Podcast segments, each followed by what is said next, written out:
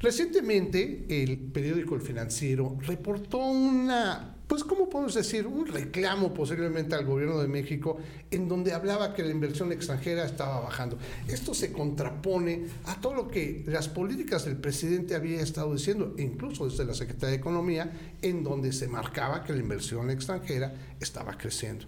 Inmediatamente la Secretaria de Economía, en defensa, y que ella siempre es una echada para adelante, aclaró esta nota y dijo, no, no es así como lo plantea el financiero en esta ocasión vamos a hacer este análisis para ver de qué estaba hablando y cómo está realmente la inversión extranjera en México.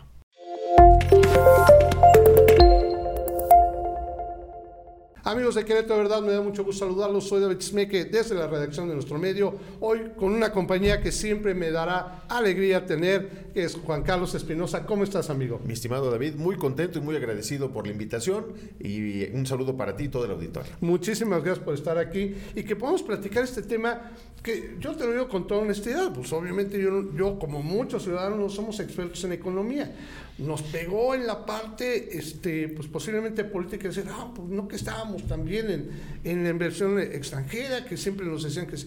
Y ahora resulta ser con esta nota que no, y nos quedamos con esa duda. Vemos que sale la Secretaría de Economía a decir, este, no, no es así como parece, pero la verdad es que nos dio unas fórmulas que parecían algoritmos y que nos quedamos igual no terminamos de entender. Decía por ahí un maestro amigo querido mío, Héctor Zabaleta, o sea, si no puedes convencer, confunde.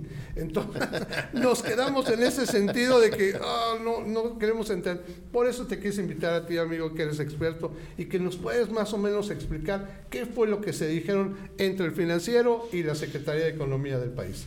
Muchísimas gracias, David. Hay, una premisa que dice que es más peligrosa una verdad a medias que una mentira. Okay. Hay temas que son complejos, ¿no? Entonces, ¿qué es lo que dice el, financiero? El financiero toma una publicación que hace el Banco de México, que es, como sabemos, una institución, es el Banco Central, que lleva registro de muchas de las operaciones que se están realizando en nuestro país. Y entonces, eh, en este eh, con esta obligación de transparencia, el Banco de México va haciendo una serie de publicaciones. Y hace una publicación que tiene que ver con temas de inversión extranjera en México. Y el financiero toma una partecita del informe. Y entonces, tomando esa parte, lo que dice es, el segundo trimestre del 2022 vino una caída dramática, bueno, no dice dramática, vino una caída de la inversión extranjera en, México. Y entonces la secretaria de Economía inmediatamente sale al quite para decir, oye, tienes que explicarle a las personas que te leen, a tus lectores, que es todo un contexto. el informe del Banco de México y en, su nota aclaratoria la Secretaría de Economía invita a que se pueda leer el informe completo del Banco de México para entender qué es en aquellos rubros en los que realmente ha habido algunas modificaciones. La inversión extranjera en México se compone de muchos factores, David. No solo a veces estamos esperando o pensamos que la inversión extranjera directa es cuando viene una empresa transnacional, compra un terreno, lo renta, construye una nave, pone unas máquinas, contrata gente. Y la verdad es que la inversión extranjera puede venir en muchos rubros, en el ámbito financiero, incluso en las finanzas públicas, con adquisición de bonos de tesorería. Tiene que ver con eh, el traslado de capitales y la inversión que se puede realizar de estos dineros en nuestro país. Y habrá que ver si eso es con recursos propios, si es con financiamiento, en fin. Es, es un tema complejo el poder ubicar todos los indicadores que establece el Banco de México. Para los especialistas viene muy claro y muy publicado. Como el financiero solo tomó una partecita, la Secretaría de Economía sale a decir, oye, tienes que explicarles toda la parte del contexto. Claro. Y como tú atinadamente decías, el problema es que el gobierno de México ha estado explicando que este es un buen momento para México, porque el comercio exterior nos está facilitando las cosas. El divorcio que tiene ahorita Estados Unidos con China nos abre, la verdad es que una posibilidad muy, muy grande para que empresas mexicanas puedan eh, desarrollarse, puedan aprovechar esas oportunidades que le están, están dejando los chinos en el mercado más grande del mundo, que es el de Estados Unidos.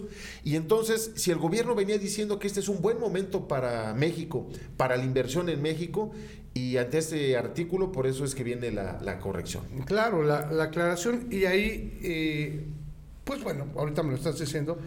Pues bueno, es que estamos hablando que lo que está diciendo entonces el financiero es un rubro de muchos que puede tener la inversión extranjera en México, ¿no? Y que sí, a lo mejor ese pudo haber tenido una caída, pero en los otros como bien lo dices, y ahorita lo platicábamos, bueno, yo veo a Marcelo Ebrard una actividad impresionante que tiene que ver con el comercio y con los tratados comerciales que, que tiene, que no podemos este, pues dejar de pensar, y bueno, yo así lo dije, pues es que es muy contradictorio eso que están diciendo. Tú mismo decías, ¿no? ¿Cómo está actuando Marcelo Ebrard en nuevos mercados y qué está trayendo, ¿no? Es correcto, ahorita acaba de tener la reunión con todos los países de la Alianza Asia-Pacífico, ¿no? Y se vuelve a hacer un análisis de cómo poder mejorar las condiciones de comercio entre estos países. Se acaba de reunir con el Consejo Coordinador Empresarial para ver temas de comercio exterior, qué es lo que necesita el Estado mexicano promover para efecto de que podamos aprovechar esta situación que hay a nivel mundial. Desgraciadamente estamos en tiempos de guerra, esa guerra es en Europa, pero al final tiene un impacto en todo el mundo. Y lo que está buscando ahorita en nuestro país y las autoridades, el gobierno de México es capitalizar esta situación para ver la forma de que sea en beneficio de las y los mexicanos. Y como decías ahorita, la verdad es que el canciller ha estado con una agenda impresionante, reuniéndose con gente de Estados Unidos, con gente de diferentes lados y por supuesto también con mexicanas y mexicanos para ver cómo tenemos eh, que ponernos las pilas en los próximos meses y aprovechar esta coyuntura. Claro, pues bueno, ante estas aseveraciones que, me, estás diciendo y con la nota aclaratoria y con esa situación, yo quisiera dar paso a, que hagamos un formulamiento de conclusiones, a lo cual pues espero que veamos efectivamente las conclusiones de este bloque de opinión. Juan Carlos Espinosa, te quiero preguntar, entonces, ante esta situación, la nota del financiero, la aclaración de la Secretaría de Economía, México está en un buen momento eh, hablando de la relación extranjera, de la inversión que llega y sobre todo del comercio que estamos teniendo con, con, este, con los países en general. ¿Estamos en un buen momento o no? Yo creo que la situación mundial y la, el trabajo que está realizando el gobierno de México nos pone en una situación privilegiada. En este momento estamos ya cosechando esa situación, no. En este momento estamos ahorita generando las condiciones para ir generando que en los próximos meses tengamos un comercio exterior de primer, para que podamos tener un desarrollo importante en esta materia y a la brevedad pueda nuestro país empezar a recibir beneficios de ello. Pero eh, a nivel de conclusión, este es un buen momento para México. Los funcionarios y el gobierno de México se está poniendo las pilas y está haciendo lo necesario para hacerlo y basta ver la agenda de Marcelo Ebrard para ver toda la promoción que se está haciendo de nuestro país y cómo se están tratando de tomar eh, acuerdos y negociaciones en favor de las y los mexicanos para ver que estamos por el camino correcto. Yo veo, y esto te lo planteo al margen, porque posiblemente no tenga nada que ver, pero tiene mucho que ver. Eh, eh, ayer se anunció un incremento del 20% al salario mínimo y me impresionó porque lo logró en conjunto con los empresarios. Entonces, si no hubiera una buena relación con los empresarios, pues yo creo que no se hubiera logrado un momento. Por eso, ¿será por eso mismo que planteas? ¿Que están viendo o están viendo un camino que sí es favorecedor? Eh, totalmente de acuerdo. Eh, me llamó la atención que en algunas redes sociales empezaron a decir, eh, oye, es que esto le va, a, le va a impactar a los empresarios, qué bueno por los trabajadores, pero qué mal por los empresarios que ahora llevarán la carga. Y pues antes de que terminaran de decir la frase, ya estaban saliendo las organizaciones empresariales a decir que refrendaban y que apoyaban esta medida impulsada por el gobierno de México y que ellos se sumaban a este esfuerzo. También le piden al gobierno de México que les ayude a seguir viendo exactamente eh, qué políticas públicas se pueden impulsar para mejorar las condiciones de producción y el comercio exterior va a ser fundamental en esto.